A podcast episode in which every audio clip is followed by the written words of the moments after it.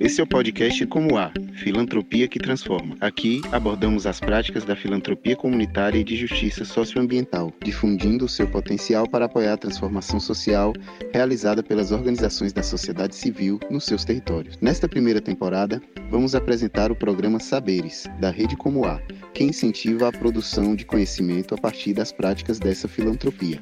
A produção de conhecimento sobre as transformações sociais nos territórios feita por quem atua neles. Nada sobre nós sem nós. Neste terceiro episódio, vamos conversar sobre o projeto da Mariana Assis, que sistematiza a experiência local do Instituto Comunitário Grande Florianópolis, o ICOM, com o fortalecimento de organizações de base comunitária que atuam na região da Grande Florianópolis. Este fortalecimento se dá por meio de consultorias individualizadas e gratuitas para o desenvolvimento institucional dessas organizações. Cássio Souza, entrevistado entrevistado no episódio anterior do podcast, está conosco para mediar essa conversa com a Mariana.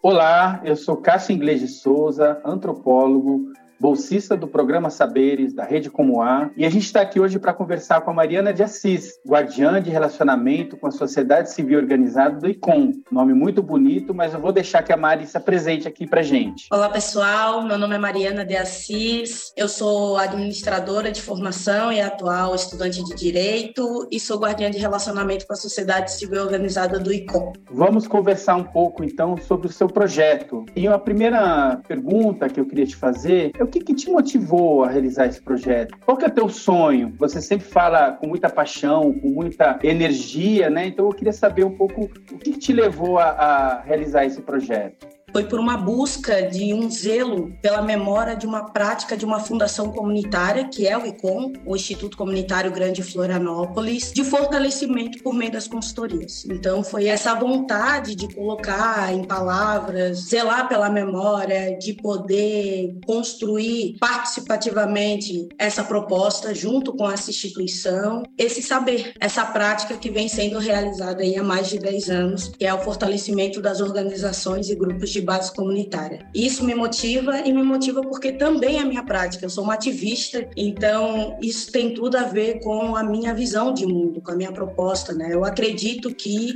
uma sociedade civil organizada forte, consequentemente, torna a democracia e a garantia de direitos também mais forte num determinado território. E você podia falar um pouco para gente qual foi a metodologia que você usou para esse teu trabalho? Quais foram as atividades? Enfim, como é que você conduziu essa tua análise e reflexão? O como é sempre interessante porque ele vai se moldando de acordo com o tempo, né? Mas eu tive primeiramente reuniões periódicas com de mentoria que eu acho que foi essencial para o rumo dessa pesquisa, para o que vai ser escrito, de reflexões profundas. Então eu tenho reuniões semanais com a minha mentora. Paralela a isso, eu faço uma análise documental de números, de indicadores, de relatórios dessa instituição para me aperfeiçoar sobre isso eu fiz também uma revisão bibliográfica sobre o tema, sobre a temática, que está inclusive disponibilizado para todos os bolsistas um grande arcabouço aí de documentos e materiais para que a gente possa fazer alinhamento com a nossa com a nossa proposta, né? E também eu fiz entrevistas semi-estruturadas com algumas pessoas que inclusive não estavam na programação inicial, mas que eu senti necessidade de conversar com alguns atores que de alguma maneira participaram desse processo ativamente de fortalecimento, enfim, eu vou falar um pouquinho em breve, né? E eu também adquiri um método descritivo, né? Então, de descrever realmente, sistematizar e descrever a realidade, essa prática, por meio da observação. Então, isso foi bem interessante, que me permite, dentro dessa instituição, poder observar alguns elementos intrínsecos nesse processo. Legal, Mari. Eu queria te fazer uma pergunta em relação a isso, porque você está analisando uma instituição da qual você faz parte. Então, você, de certa forma, está refletindo sobre o seu próprio trabalho. Eu queria te perguntar como é que você se sentiu em relação a isso, né? Eu confesso que foi um desafio enorme essa troca de chapéu, porque desde o início eu acho que isso é, é muito comum nas discussões que a gente faz em reuniões com a rede, como a que é esse papel de pesquisador, pesquisadora. É um pouco distante da nossa realidade, porque a gente tem uma visão até errônea de que isso é academicista. Então, o pesquisador é aquele que está dentro da academia e que faz pesquisa. Então, tem toda uma formalidade por trás. Então, acho que foi desafiador primeiro por estar com essa responsabilidade de ser uma pesquisadora e poder falar com saber técnico e popular sobre algo que realmente seja útil, que faça sentido para a sociedade. E por outro lado, esse, essa troca de papel de quem está na prática, né, de quem está dentro, do quanto que isso pode ser aprimorado aí na pesquisa. Então, acho que o principal desafio que eu trouxe sobre essa minha reflexão de prática é essa troca de, de chapéu, mas tem um outro desafio e aí eu já vou já vou me estendendo nesse nessa minha pesquisa nesse processo de construção de conhecimento que foi compreender o conceito e as características de filantropia comunitária. Eu confesso que foi um processo muito muito desafiador assim. A gente fala do termo e ele é bem polissêmico, né? A gente entende por meio de características e ele vai sendo moldado conforme cada prática. Então isso confesso que eu tive que me debruçar aí em vários materiais para poder me nutrir dessas informações. Então, o conceito também, isso a gente discute bastante, de filantropia comunitária alinhada à minha pesquisa foi uma, um outro desafio. E aí, um terceiro desafio é compreender como esse processo de fortalecimento começou. A minha ingenuidade era achar que estava tudo sistematizado e em documentos paralelos e bastava eu fazer um match, bastava fazer um complemento, né, e colocar tudo isso num, numa mesma linha de raciocínio, mas não. É, isso é bem comum de estar na cabeça das pessoas e por isso a necessidade de fazer entrevista, de conversar, de me colocar no papel de escuta ativa, de observadora desse processo, de como tudo isso aconteceu. Que isso não foi trivial, a minha ingenuidade, né? Mas é que não foi trivial, é que realmente fez parte do contexto político aqui local da Grande Florianópolis, desse processo, dessa demanda de colocar o ICOM como essa instituição que é muito demandada por outras organizações também, por esse processo de consultoria. Então, acho que esses três pontos foram os principais mais desafio, essa troca de chapéu, de pesquisadora e de quem está dentro, de quem é consultora também, que está nesse atendimento, essa busca pelo conceito de filantropia comunitária, de características de filantropia, porque não acredito que não é unilateral, eu acho que isso que torna esse processo vivo e rico, e essa questão de entender como que começou essa disponibilidade, essa infraestrutura para essas organizações e grupos. Nesse processo, né, muitos desafios que você colocou, a gente sabe que a gente começa com um plano e as coisas vão acontecendo, a gente tem que se ajustar, né? Eu queria assim que você compartilhasse com a gente se alguma coisa te surpreendeu, alguma coisa que não estava esperada se revelou, aconteceu no meio do caminho, que foi importante ou interessante para você. A gente queria que você compartilhasse isso com a gente, né? Eu acho que de inesperado e que não estava no script inicial, e tudo bem também, eu acho que é isso que torna o processo rico e vivo, é essa necessidade de conversar com outras pessoas que fizeram parte. Assim. Então, eu me vi com questionamentos que ressoaram em mim. Eu acho que isso não é o suficiente, isso não supre. Realmente eu não sei. E eu acho que essa humildade do pesquisador é super importante, né? O não sei responder, falar de fortalecimento. Então, essa humildade, essa provocação nas mentorias de reflexões e perguntas, eu não soube responder. Então, eu fui pedir ajuda. Eu fui entender a visão de quem estava no início, de quem participou das, das consultorias. Então, eu entrevistei cerca de 14 pessoas, de dezembro a fevereiro conversas de mais ou menos uma hora. E essas conversas foram para além das perguntas que eu preparei, de três a quatro perguntas, né? E aí, trazendo de uma maneira bem detalhada para o público que está nos ouvindo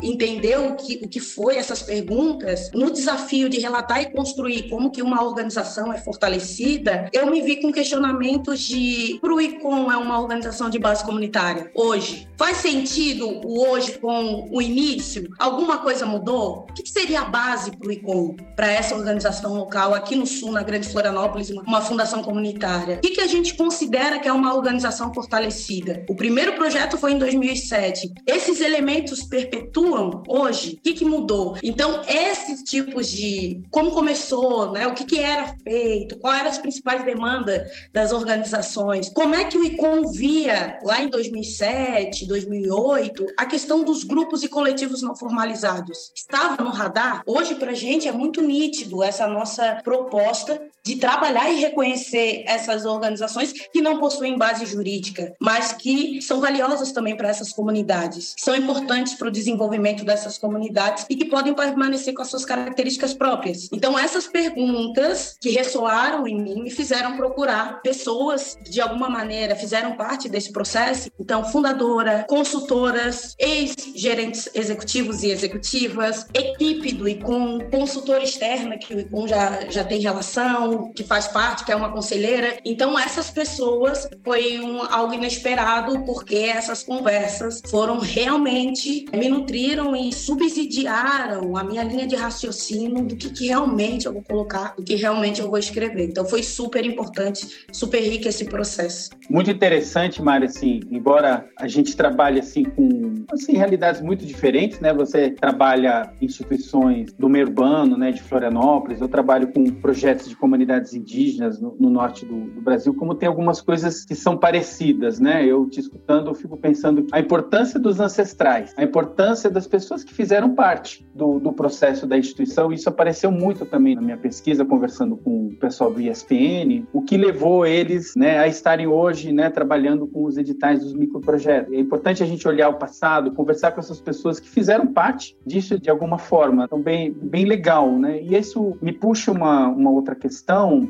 que é essa internalização, o acompanhamento da organização, no caso, no teu caso Econ, no caso que eu trabalhei mais com ESPN, embora eu não faça parte, como é que eles acompanharam, né? Quer dizer, você conversou tanto com pessoas que estão na linha de frente hoje no ICOM, mas também com pessoas que já participaram, já colaboraram em algum momento. Como é que eles acompanharam o, o, o processo do teu trabalho? Essa coisa de da gente ter um tempo assim para parar e pensar sobre a nossa própria atuação. Como é que foi essa interação com a tua turma por aí?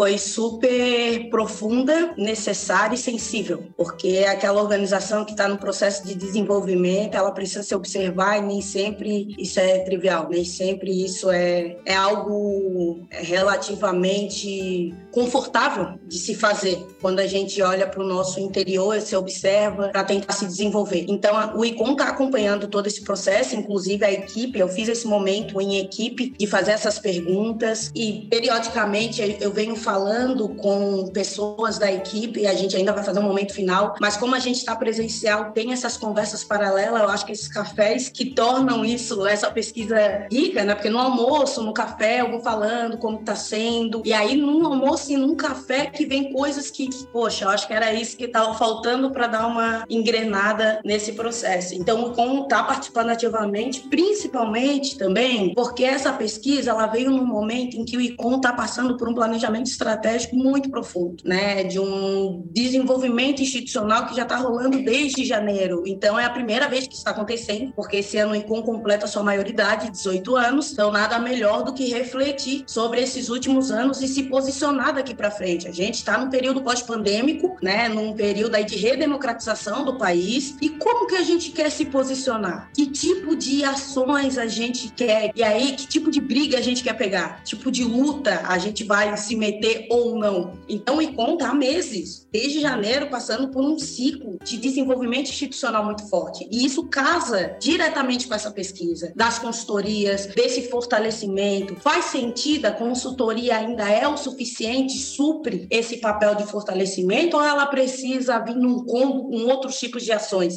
Como já vem acontecendo também com doações, com projetos de fortalecimento um pouco mais imersivos, é o suficiente? A gente está preparado para continuar? Se sim, como? Então, isso está muito interessante porque isso vai estar subsidiando e está acontecendo ao mesmo tempo, né, durante esse processo, essa reflexão interna dentro dessa instituição muito legal, né? Quando a gente consegue, assim, um trabalho que, de certa forma, é individual, né? Da gente que está conduzindo, da gente poder sentir que tem uma utilidade, algum retorno, né? Estou entendendo que um retorno para o ICOM é um engajamento, uma participação tua mais qualificada nesse processo de planejamento. Com certeza, tuas perguntas suscitam reflexões por parte da equipe, né? Eu queria saber se tem mais alguma outra contribuição do teu processo de pesquisa para o ICOM como um todo, mas também para a comunidade que vocês atuam. Você já explicou, né, que uma das estratégias, uma das, dos mecanismos que o ICOM trabalha com as dezenas de organizações aí da sociedade civil de Florianópolis é através das consultorias. Você acha que esse teu trabalho pode ajudar nesse processo das consultorias? Talvez você pudesse falar um pouquinho disso, Mari, da riqueza que é essa interação com as, a tua comunidade, que são as, as organizações da sociedade civil de base de Florianópolis, e como que esse teu trabalho, tua pesquisa pode ajudar no trabalho com eles. Um efeito, um achado, né, um sinal muito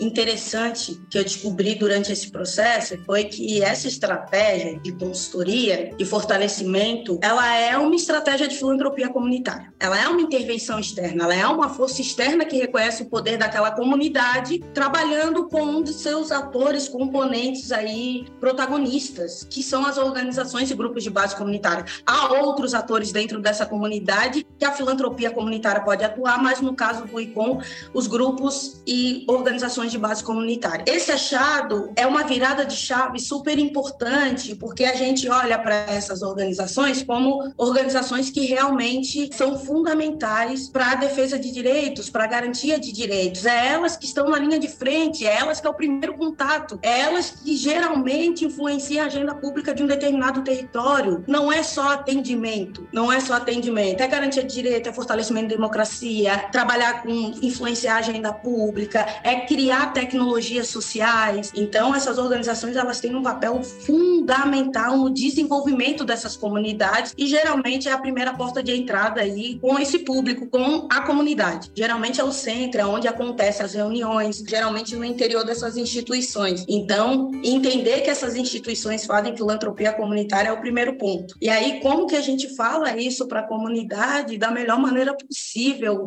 e da maneira mais ancestral, na oralidade, conversando, falando, criando vínculo e confiança. Isso são características de filantropia comunitária. É claro que o, o meu papel, o resultado né, dessa pesquisa de maneira formal, é escrever sobre essa sistematização. Mas o vínculo é falando dela durante as consultorias, nos espaços onde o ICOM atua. O ICOM atua em vários conselhos, em vários espaços. E é nessa conversa, nesses cafezinhos, nesses vínculos, que a gente vai falar de filantropia comunitária, que a gente vai falar de, de reconhecimento dessas organizações então, de maneira simples, sei que talvez espere-se o extraordinário, mas o extraordinário é conversar, é ter contato, é, enfim, é trocar com essas organizações e criar vínculos. É isso que faz sentido. Porque se faz sentido, faz sentido. Então, isso só acontece por meio dessas trocas, que geralmente, de maneira muito mais rica, quando tem esse contato, né? esse tete a tete, esse telefone sem fio. Um fala para o outro, um fala para o outro, e assim vai gerando esse efeito cascata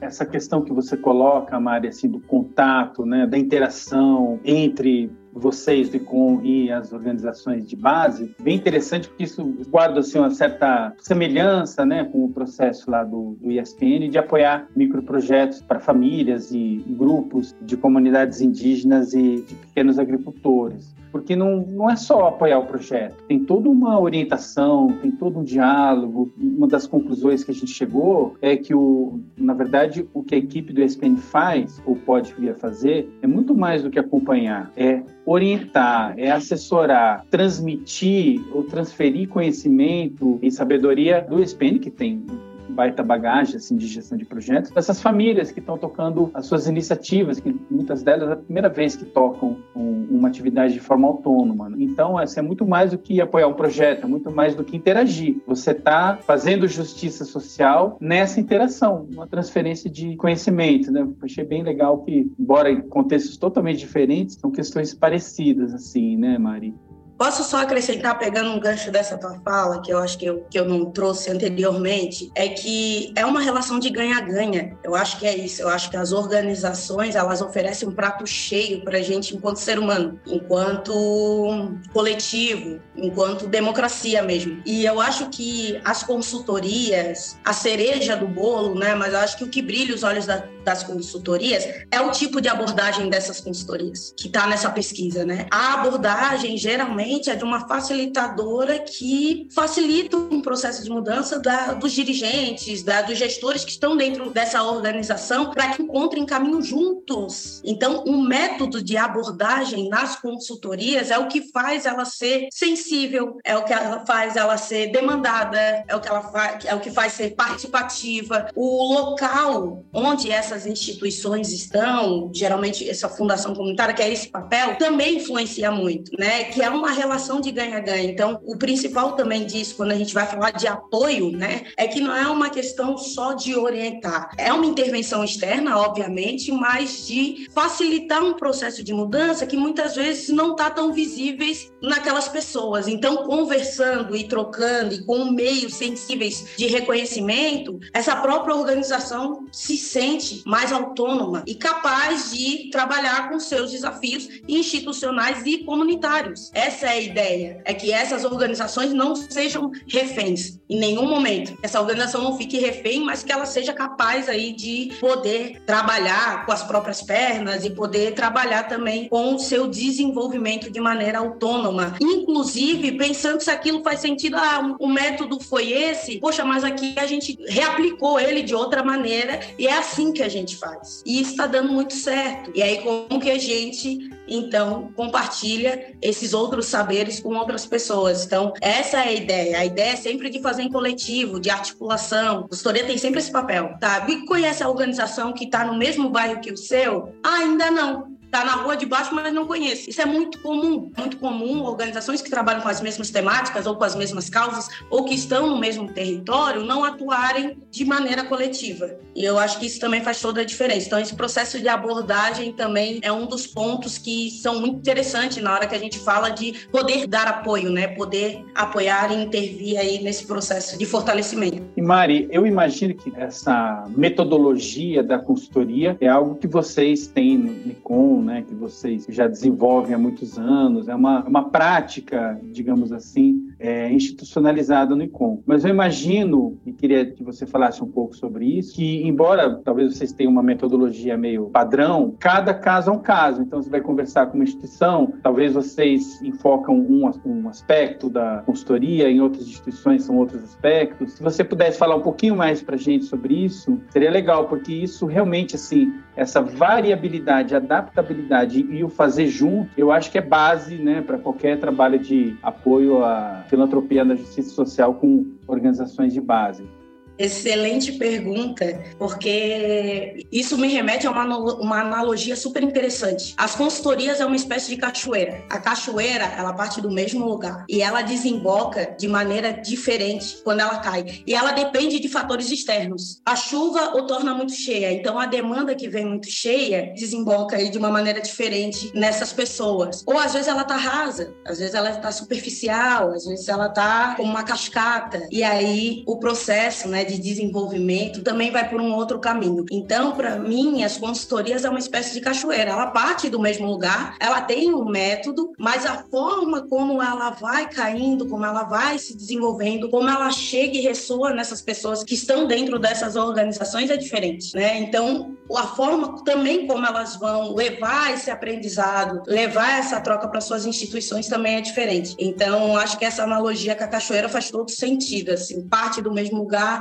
depende de fatores externos. Às vezes ela está transbordando, às vezes ela está um pouco rasa, e aí a gente vai lidando e se moldando, e a gente pode até perceber que cada cachoeira é diferente e tem suas características próprias, né? Uma mais alta, outra menor, enfim. Então acho que a gente consegue fazer essa analogia importante quando a gente pensa nesse processo de consultoria, de apoio a essas organizações e grupos de base comunitária. E voltando um pouco para o teu trabalho em si, tua pesquisa, Maria, queria que você sistematizasse para a gente quais são os seus principais achados até o momento? Quais são as principais conclusões, enfim, coisas que você está aterrissando aí no, com a tua pesquisa?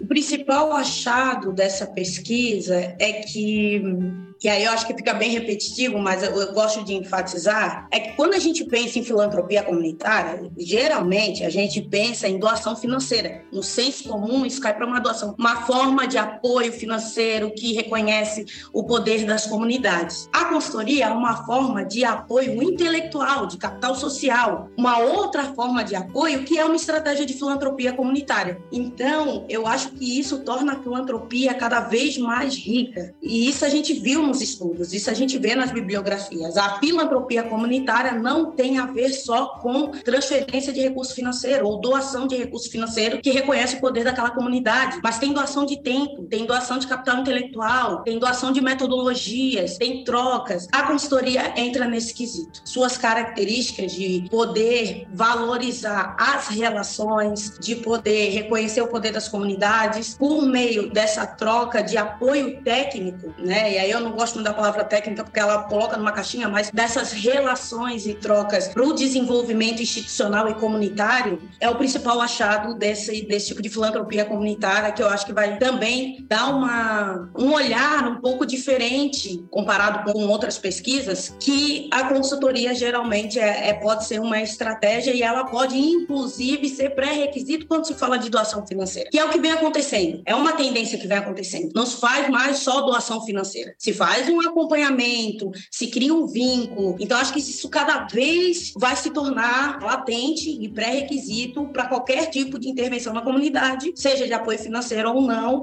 Esse processo de troca, de acompanhamento, de troca de saberes vai ser fundamental, vai ser sempre ali imbricado nesse sentido super importante isso que você está falando, Mário. Olha, vou até repensar algumas coisas que eu escrevi no meu estudo para valorizar um pouco essa questão que você está colocando. Capital, digamos assim, de conhecimento que está aí se inserido na filantropia comunitária. Essa transferência de conhecimento, essa orientação, essa pegada pedagógica de uma instituição para outra, super importante. Muitas vezes assim até acaba superando uma eventual transferência financeira. Então, o dinheiro a gente gasta e termina, né? O conhecimento, o fortalecimento institucional, a aprendizagem, isso fica e pode ser multiplicado e potencializado. Muito legal isso que você está colocando e acho que fico curioso de depois ver o resultado disso, né? No, no, nos teus textos que você sempre gosta de escrever. Valeu aí por essa reflexão.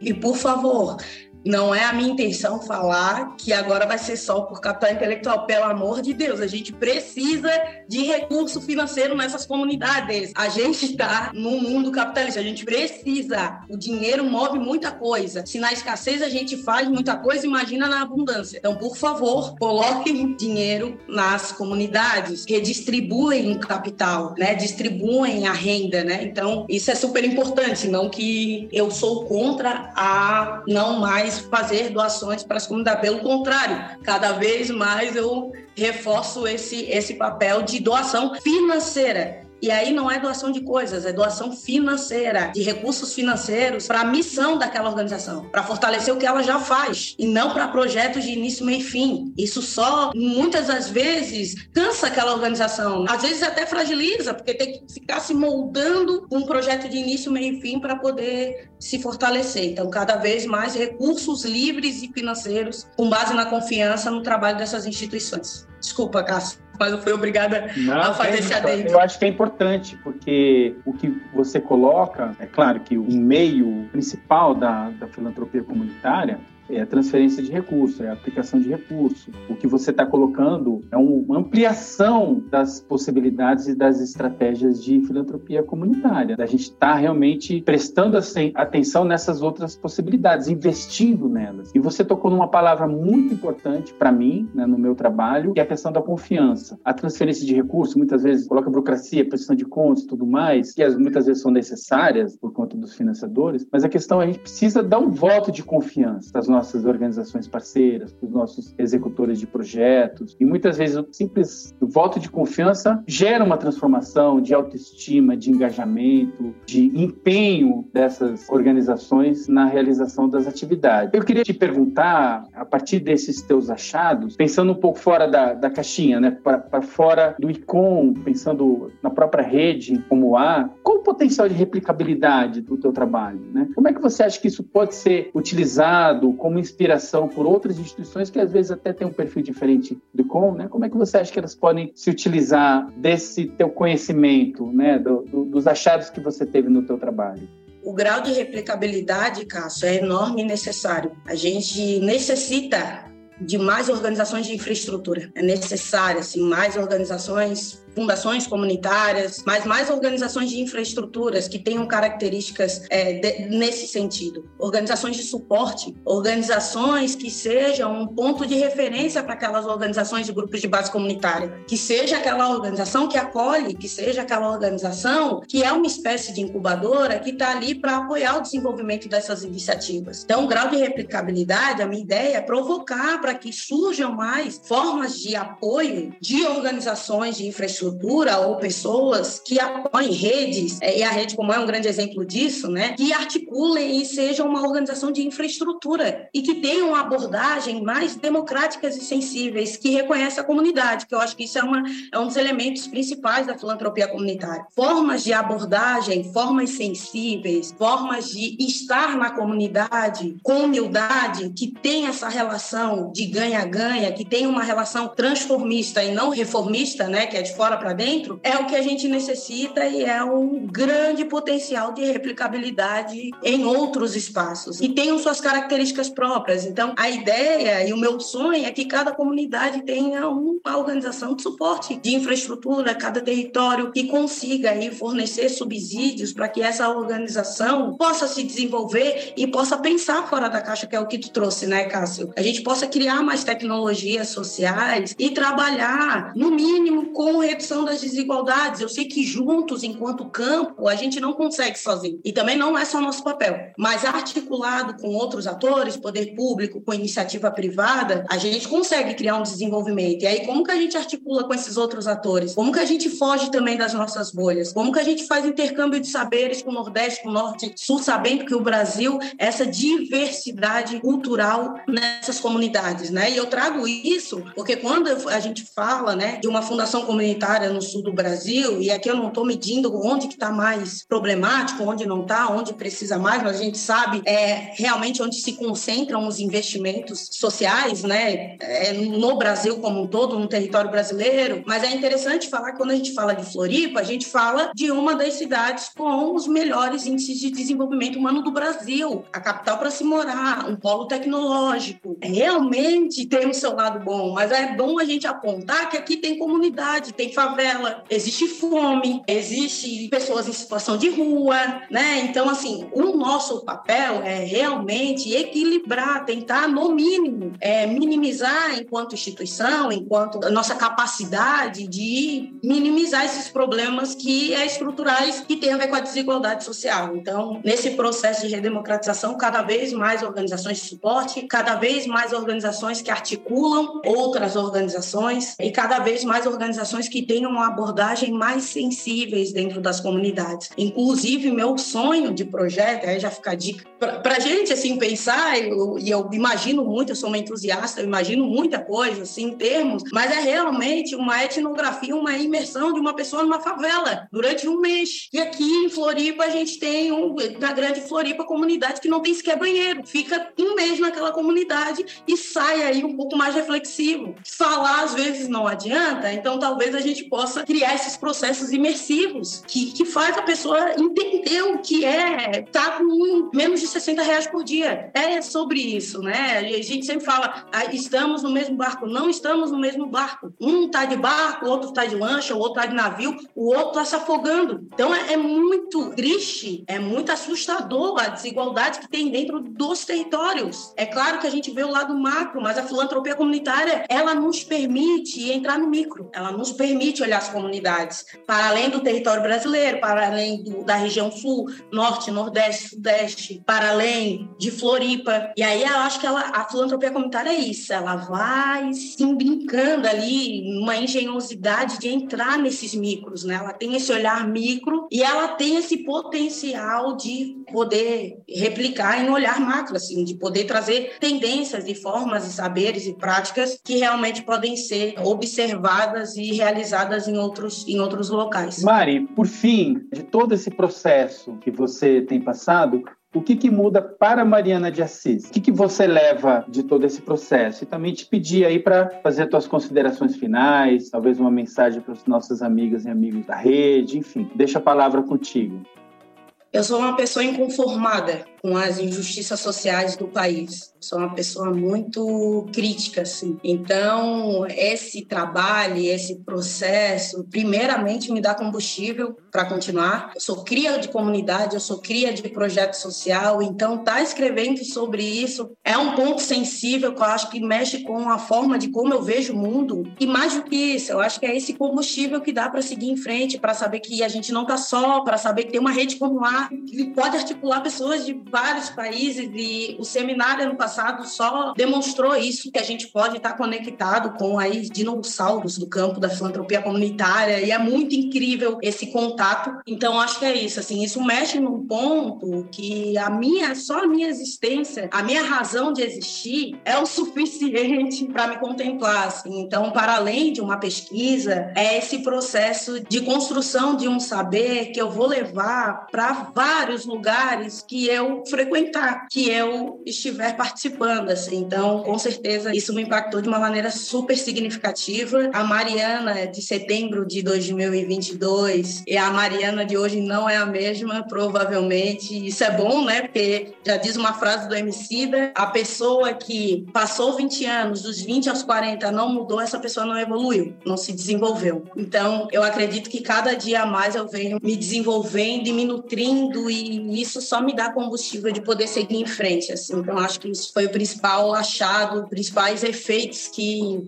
é, ressoam né, e, e, palpitam aqui meu coração. Eu acho que fica, ele fica quentinho, mas ao mesmo tempo ele continua inconformado. Porque quando a gente fala de filantropia comunitária, a gente fala de luta. E muitas vezes não se faz luta não só na paz, mas apontando também as iniquidades sociais, né? no enfrentamento também, da gente poder falar o que está aí, entendeu? Isso me move a seguir em frente. Provavelmente, independente se eu estiver no IPOM ou não, eu vou carregar isso para outros espaços que eu for frequentar. Acho que esse é o principal, esse é o principal efeito cascata que dá quando a gente trabalha com uma, uma pesquisa como essa. Só agradecer, agradecer por todo todo incentivo, todo apoio nessa né? rede incrível. Mais do que isso, eu me enxergo daqui cinco anos olhando o programa Saberes e olhando que eu fiz parte desse projeto piloto, que eu estava nesse pioneirismo aí, desse processo de fortalecer as pessoas e de fortalecer um grupo, sinceramente, um grupo que é super representativa em termos de Brasil. Então, acho que esse grupo diz muito. Tem pessoas muito diversas e com muitas histórias aí diferentes. Eu acho que isso torna a pesquisa muito mais rica. Então, gratidão. Só tenho a agradecer por todo, todo o apoio, toda a confiança. Estou muito feliz e mais ainda feliz de saber as novidades, de como que isso vai ser replicado, né? De como que a gente pode fazer isso da melhor maneira possível.